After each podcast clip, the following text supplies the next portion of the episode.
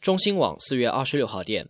据英国《卫报》报道，当地时间二十六号早，尼泊尔内政部的一名发言人达卡尔称，该国八点一级强震导致的死亡人数已经上升至一千八百零五人，另有四千七百人受伤。据报道，目前尼泊尔首都加德满都医院拥挤，应急物资短缺，部分病人在街道上接受治疗。有消息称，当地医院的紧急库存已经用尽，或需要动用军事储备。与此同时，当地仍有余震发生，民众因害怕余震破坏，仍留在户外。尼泊尔二十五日发生强烈地震，已经在多国造成千余人丧生，预计死亡人数仍将进一步上升。地震同时造成了广泛破坏，国际社会加紧了对地震灾区的救援力度。